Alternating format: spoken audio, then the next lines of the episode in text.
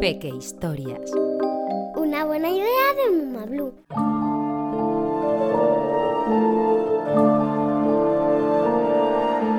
La verdadera historia de Hansel y Gretel. Hola, queridos niños. Me presento. Soy la bruja del cuento de Hansel y Gretel. Pero no os asustéis. No debéis tenerme miedo.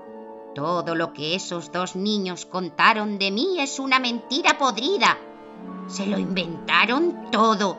Si me lo permitís, me gustaría contaros la verdadera historia, lo que realmente sucedió.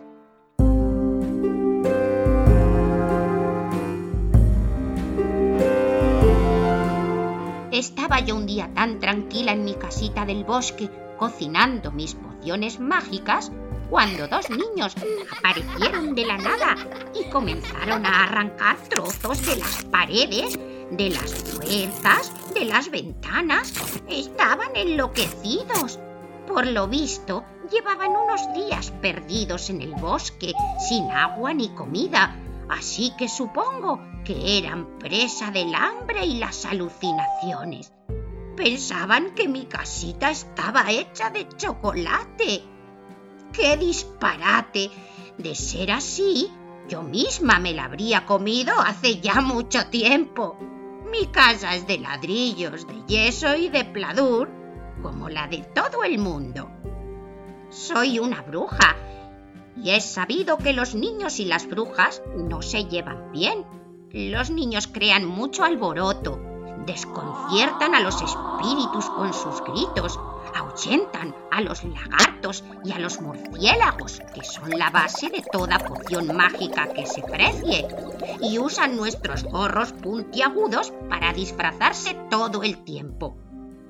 Pero Hansel y Gretel me dieron un poco de pena, así que les invité a pasar y les ofrecí una rica merienda.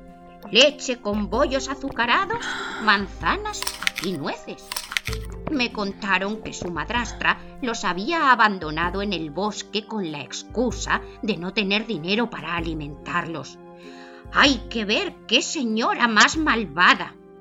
Entonces les dije que se podían quedar conmigo si me ayudaban con algunas tareas. Pero resultó que Hansel y Gretel eran unos auténticos trastos. A Hansel le pedí que fuera al establo a hacerse cargo del ganado, pero el muy holgazán se encerraba tras unas rejas para que no le encontrara y se pasaba todo el día durmiendo. ¡Qué vago! Luego contó que fui yo quien le encerró en una jaula para cebarlo y cuando estuviera gordito comérmelo. Encima de vago mentiroso, a mí no me gustan los niños, ni siquiera en la pizza.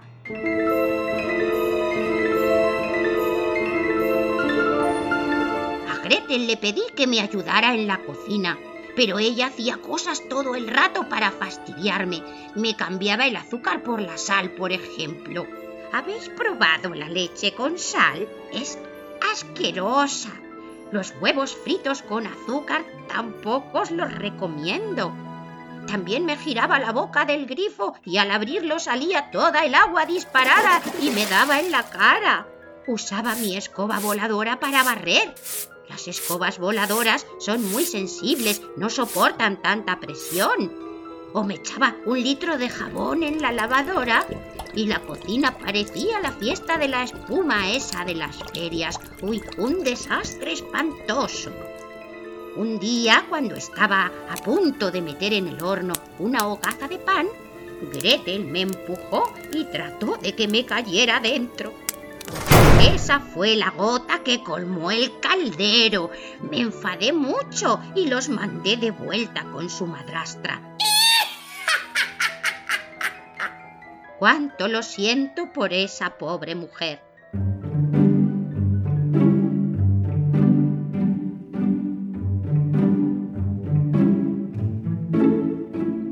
La historia que contaron después ya os la sabéis.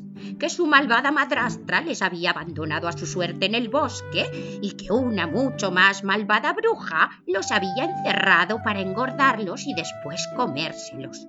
Habráse visto qué desagradecidos. Repito, las brujas no comemos niños, son todo huesos.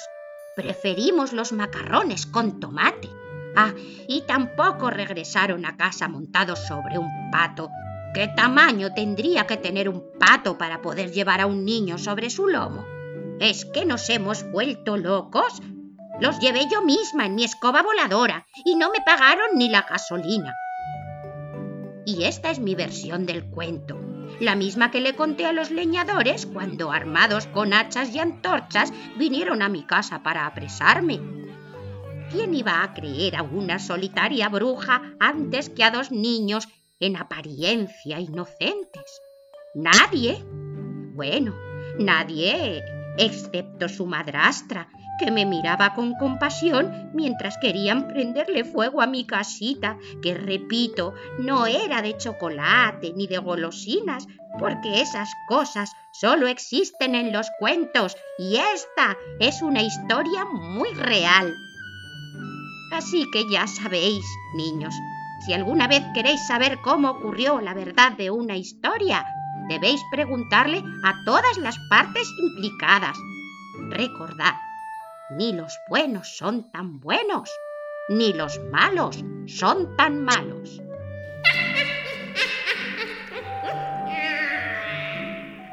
Una buena idea de Muma Blue.